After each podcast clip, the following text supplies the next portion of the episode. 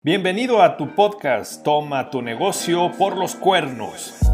Te invitamos a disfrutar una copa de vino mientras escuchas al contador Raúl Lagunas, al licenciado Eric Hernández y al coach de negocios Alfredo Gutiérrez. ¿Cuál será la nueva idea brillante que te llevarás hoy? ¡Comenzamos! Hola, ¿qué tal? ¿Cómo están? Qué gusto que nos acompañen nuevamente un nuevo capítulo de Toma tu negocio por los cuernos con un gran tema que ahorita nos va a platicar el contador Raúl. Licenciado Eric, bienvenido. Muchísimas gracias, Freddy. Contador, buena tarde. Eh, se preguntarán por qué tenemos la misma ropa que en la grabación anterior. Pues es porque intentamos grabar dos episodios a ver si ahora sí nos salen bonitos. Un dos por uno. Hola chicos, ¿qué tal? ¿Cómo están? Buenas tardes. Sí, el, tema de hoy, este, a mí se me hace un tema muy interesante, la fijación de precios. ¿Cómo fijar un precio? ¿A qué precio dar un producto, dar un servicio? Este, hace poco yo escuchando a, eh, a un este, economista por ahí, decía, en el mundo capitalista el precio pues es fijado por la oferta y la demanda, en el mundo socialista o, o comunista el precio del trabajo pues era considerado estándar, la diferencia que había entre el valor intrínseco del producto y el trabajo de la persona lo consideraba Marx el, el factor de, explotación, que era lo que toda la vida criticó ¿no? desde el comunismo.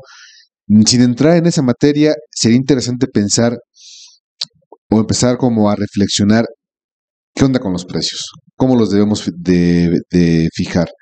A nivel doctrinal, a lo mejor el, el clásico mexicanazo, en donde decías el costo más mi 25, que es la utilidad razonable, diría nuestro amado líder, pues por ahí nos vamos. Pero a veces no es suficiente, porque el costo más el 25 habrá productos en donde no, donde no vamos a ser competitivos. ¿Ustedes qué opinan? A mí me recuerda una gran lectura que, que me encontré este año, que se llama Las trampas del deseo, de Danny Arlier. Y él expone con varios casos, eh, estudiando cómo es el comportamiento humano, y en varios estudios, uno tras otro, demuestra cómo determinar precios cae en un tema emocional. Eh, él pone un ejemplo en donde dice cómo determinar el precio, por ejemplo, de tu casa. Pues depende de la situación en la que estemos hablando. Si hay alguien inmobiliario que me está escuchando o me dirá, no, no es tan así, hay oferta, demanda, que vea la plusvalía, la ubicación y todo. Sí, pero dile eso a quien, por ejemplo, eh, veo que mis hijos se están peleando por lo que yo voy a dejar. Yo estoy con una situación de enfermedad terminal, no quiero dejar problemas, prefiero vender de manera emergente y te puedo asegurar que la vende más barato de lo que podría vender su casa. O caso contrario, una situación en donde es la casa donde yo crecí, es la casa que amo, lo que me trae más recuerdos. Por una situación eh, no emergente, tengo que vender mi casa, mi precio va a ser alto. No me urge y me voy a esperar hasta que venga el mejor postor. Entonces, pues sí, hay un tema que marca un límite en un tema de mercado-valor, pero no deja de haber una gran, un gran peso en determinar los precios en la cuestión emocional. Nuevamente, si yo lo veo en cómo ponerle precio a mi producto, a mi servicio, si yo veo que lo que hay en el mercado es igualito a lo que yo estoy ofreciendo, aunque no lo reconozca tan sencillo, el mercado me va a hacer que me baje mucho en mi margen de utilidad.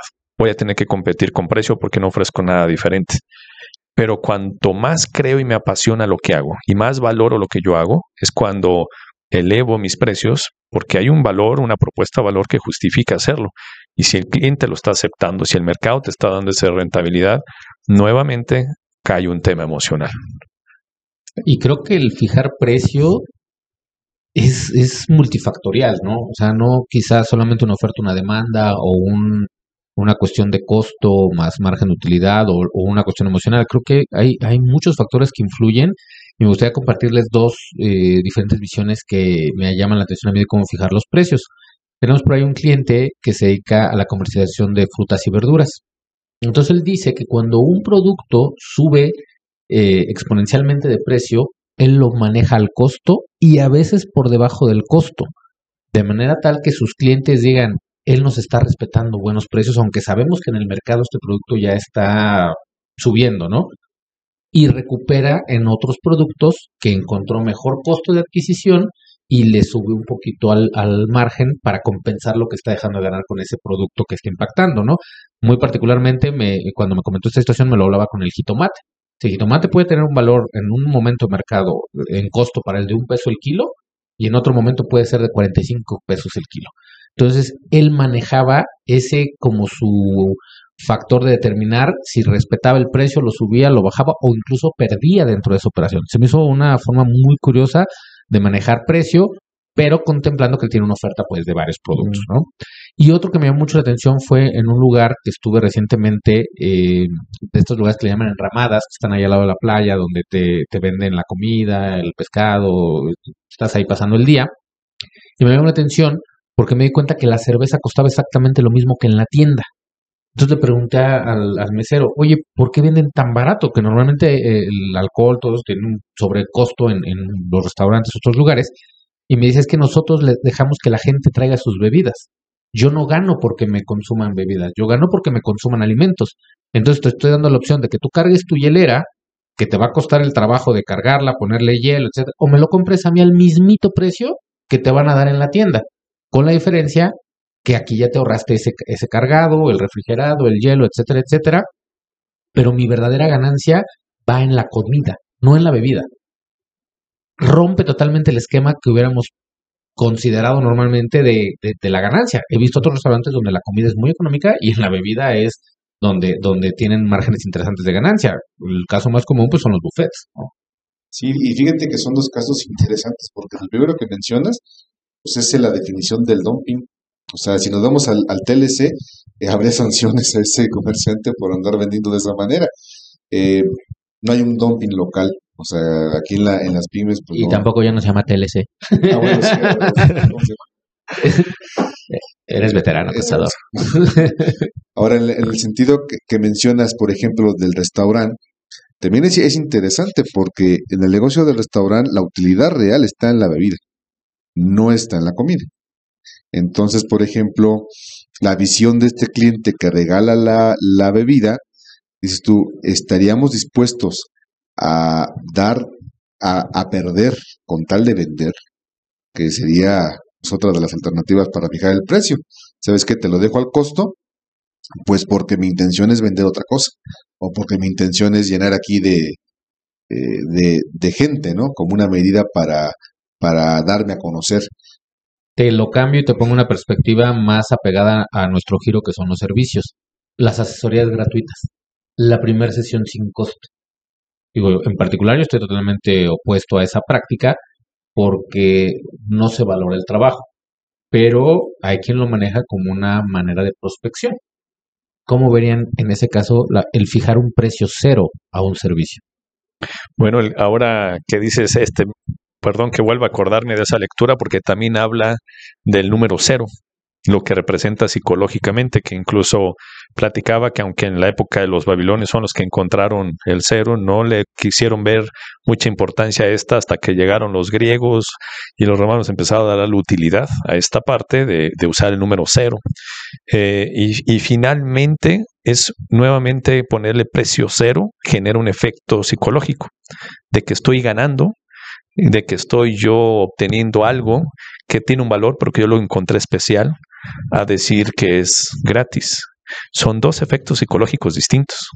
Entonces, cuando yo lanzo una estrategia, cuando yo quiero proponer algo en ese sentido, tengo que saber manejar qué emoción quiero despertar en mi prospecto.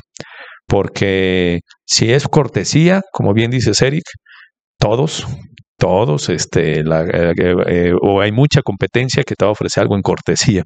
Ya no es común, ya no es algo que suene diferente. Sin embargo, si yo te digo esto que te quiero regalar tiene un valor de 5 mil pesos y hoy lo puedes tener con valor cero, entonces es como las promociones del buen fin, ¿no? Estoy ganando. Fíjate que insisto con el tema anterior, Freddy. A mí me ofrecen algo así y lo primero que pienso es que yo soy la mercancía. O sea, si me estás dando cero, algo que vale cinco, algo más buscas. Y mi, mi, actitud sería ponerme a la defensiva. Yo sí suelo de repente dar la primera asesoría este, con costo, sin costo, y lo justifico diciendo, bueno, me quiero dar, me quiero dar a conocer y para poderte cobrar lo que yo eh, tengo que cobrar, primero tienes que conocerme. Entonces, en ese sentido, eh, como una medida de prospección. Eh, hace poco, hace más de 15 días, si mal no recuerdo, se subastó, me parece que en, Nueva York, el cuadro más caro de Frida Kahlo, 35 millones de dólares, lo compró un argentino. Y decía este una periodista que decía que era una, una bonita venganza de Frida Kahlo para con Diego Rivera, porque eh, los, los cuadros de Diego, 10 millones de dólares son los que se han llegado a vender, y decía, eh, Diego pues, le puso mucho el cuerno a Frida y la hizo sufrir bastante, ¿no? Entonces decía, este, es una bonita venganza, que al final el valor alguien lo, lo vio en el cuadro de Frida en lugar del cuadro, del cuadro de Diego.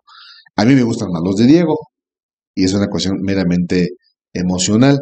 Entonces, en ese sentido, este, creo yo que definitivamente volviendo a donde estamos, los 35 millones de dólares llegan con una puja, llegan por una subasta, que al final de cuentas es oferta y demanda. Luego entonces, quiero yo pensar que, que la mejor fijación de precios siempre va a ser el mismo mercado. Cuando el producto es escaso y es valioso, entonces se vuelve más caro. Comprender esa parte y hacerla valer, este, creo que nos puede, es la tesis principal del capitalismo y me parece que es lo que realmente genera riqueza. Porque cuando artificialmente queremos decir, esto que, que vale 10 lo ponemos a 2 porque es de carácter público, en ese momento creo yo que empezamos a, a denigrar y empezamos a bajar la calidad de los servicios. Y yo agregaría eso, Raúl, es valioso emocionalmente porque si hay una propuesta de valor que el mercado esté dispuesto a pagar, es por el ejemplo que tú acabas de decir, por qué tú pagarías más por Diego que por Frida y hubo quien pagó más por Frida que por Diego. es una, son dos mercados distintos, dos eh, prospectos, diferentes, pero al final hay un tema emocional en las dos decisiones de compra. Y, y pudiéramos decir, pues, ¿cuánto fue en materiales? ¿Cuánto fue en pintura? ¿Cuánto costó esa esa, esa obra de arte que para mí, si no le veo un valor emocional, podría valer 500 pesos en costo de materiales, cuando sabemos nosotros que vale muchísimo más por lo que emocionalmente representa. Y así hay muchos casos en el tema de las industrias, en diferentes productos y servicios. Pero yo quisiera ver plantearles algo. La gasolina, la tortilla, los commodities. ¿Cómo se plantea el precio en una industria donde no se permite tanto el rango emocional? Pues bueno, hay productos, y hubo muchos productos que tenían precios controlados, que no obedecían propiamente a, las cuestiones de mercado, y creo que no estaba totalmente a, discreción del empresario fijar ese precio. Y precisamente era uno de los puntos que yo quería tocar.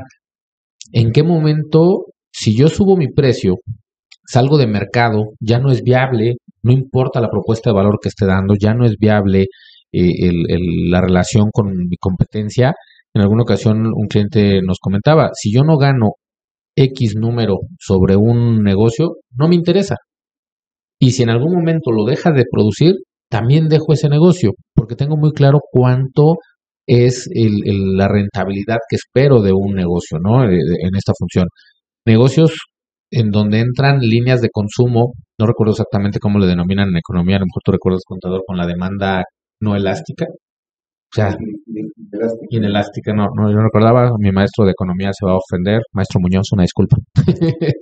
eh, pasa esta cuestión, el, el, vas a dejar de comer la tortilla o te vas a ir a la, a la otra tortillería o no importa el precio que te den, lo vas a dar, o tú como tortillero, si no te puedes subir del precio porque te lo están topando, vas a cambiar de negocio o te vas a mantener porque es un negocio muy noble que siempre tiene una demanda estable de consumo. Yo creo que es, como una aberración al capitalismo el, que estén controlados ciertos precios, pero entiendo también la cuestión social por la cual están marcados de esa manera, ¿no? Acabamos de ver recientemente eh, el, el, intento que hizo para frenar los precios del gas, por ejemplo, ¿no? Sí, que desde mi punto de vista es un error porque al final de cuentas generas burbujas económicas o generas distorsiones en el mercado. Eh, para mi punto de vista, por ejemplo, en México estamos en un problema grave con las gasolinas porque los precios se están manteniendo a billetazos. Entonces, este, en el momento que los billetes se acaben, como es muy probable que pueda pasar los siguientes este, meses, eh, ¿qué va a pasar con ese, con ese precio controlado? Si dejáramos que el precio fuera regulado por el mismo mercado, haríamos que la economía funcionara por sí misma. Es como el que va al gimnasio eh, y logra eh, los, sus objetivos con anabólicos o con químicos. Llega el momento en que dejan de surtirte el anabólico o te vuelves resistente y ya no hay manera. Eh, a mí me parece que la fijación de los precios se tienen que generar siempre con la oferta y la demanda en un ambiente, en una, en un ambiente de, libre mercado. Creo que está muy comprobado que a nivel histórico eh, la fijación de precios, el control de la economía, no genera otra cosa más que burocracia, corrupción y atraso. Que además de esos casos son permitidos cuando hay monopolio o la mano del gobierno o organizaciones internacionales como la OPEP que fijan el precio, ¿no? Ese tipo de entornos o situaciones es donde hoy vivimos, quienes pueden fijar un precio y como dices Raúl, yo coincido contigo que generan burbujas o generan eh, consecuencias a mediano o largo plazo por mantener esto, pero, pero sin embargo está sucediendo. Y solamente es permitido en eso. En donde no sucede este tipo de acción, donde hay libre competencia, donde no hay mano del gobierno a querer regular cómo hacer economía, la ley de oferta y demanda es la que ayuda a encontrar el mejor precio para el consumidor. Y a mí me gustaría, para cerrar el tema del día de hoy, platicar brevemente cuándo aumentamos el precio. O sea, ya llegamos a, un, a una definición de nuestro precio, ya estamos dentro del mercado o me está consumiendo por mi, mi propuesta de valor, pero ¿en qué momento lo debo de aumentar? Cuando mis costos aumentan, lo subo en la misma proporción o resisto un poco aunque baje mi margen de utilidad, aumento porque aumenta mi competencia y, y me muevo en esa misma franja económica ¿Ustedes cuándo consideran que deberíamos de aumentar nuestros precios? De que yo creo que depende del sector en el que estés. Porque hay, hay algunos sectores que si tú no aumentas el precio de forma proporcional, te sales de tu mercado meta. Las escuelas es un buen ejemplo. Eh, en todas las escuelas de este país se supone que se ve el mismo programa base, el programa, el programa de la SED. Luego entonces yo podría pensar que puede ser una escuela pública o puede ser una escuela muy cara y al final tendría que hacer el mismo producto. Sabemos que no sucede así, es totalmente diferente.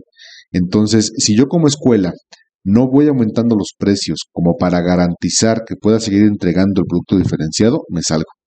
O para que el papá sienta que está invirtiendo en el futuro de sus hijos.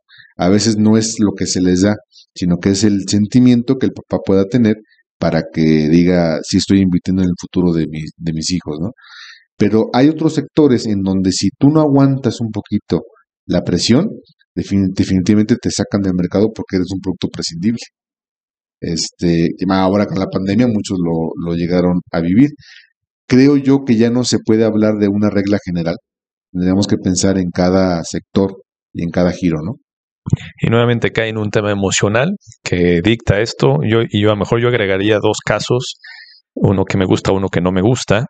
El que me gusta cuando justifica el incremento de tus precios, que nuevamente bien trabajar el tema emocional es porque aumentaste propuesta de valor al cliente.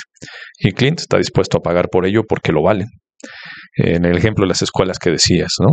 Finalmente, aunque haya una cuestión emocional metida, hay alguien que valora lo que tú estás haciendo y estaría dispuesto a pagar más. Entonces es donde podría ser eh, eh, una manera de subir precios que, que, entra de lo que es emocionalmente eh, darle propuesta de valor a, a, mi mercado.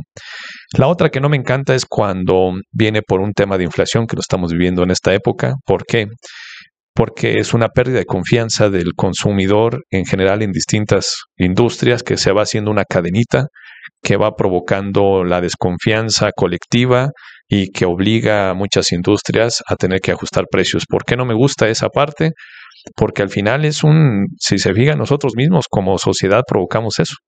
Entonces yo desconfío de lo que está pasando en el entorno económico, se corre la noticia, se corre la desconfianza eh, de voz en voz hasta que la gente empieza a decir tengo que subir precios porque me están, me van a subir, me están subiendo las, los servicios, los costos y no necesariamente a veces es que realmente esté subiendo un costo de producción, sino, sino nuevamente es un, un tema colectivo y emocional que, que se va haciendo una avalancha que no puedes detener.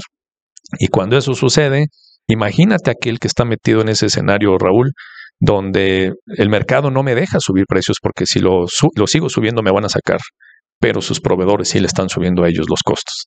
Entonces es un tema en donde muchos no alcanzan a resistir esa, el tiempo que necesitas para mantenerte en el mercado. Yo creo considero que aquí al final estamos eh, amarrando el valor al precio, ¿no? El, el valor que tiene mi servicio, puedo subir el precio porque ha subido el valor, como comenta Freddy, pero aún cuando fuera una cuestión inflacionaria, están subiendo mis costos. No, a lo mejor no tengo una propuesta de más valor, pero sí valoro mi trabajo y por eso tengo que subir el precio, porque tengo que mantener el margen de utilidad, el poder adquisitivo, como queramos ver, y no creo necesariamente que esté eh, mal subirlo en esa proporción, aunque no mejoremos la propuesta de valor. Digo, aquí yo no consideraría como un aumento al precio, sino una actualización del precio.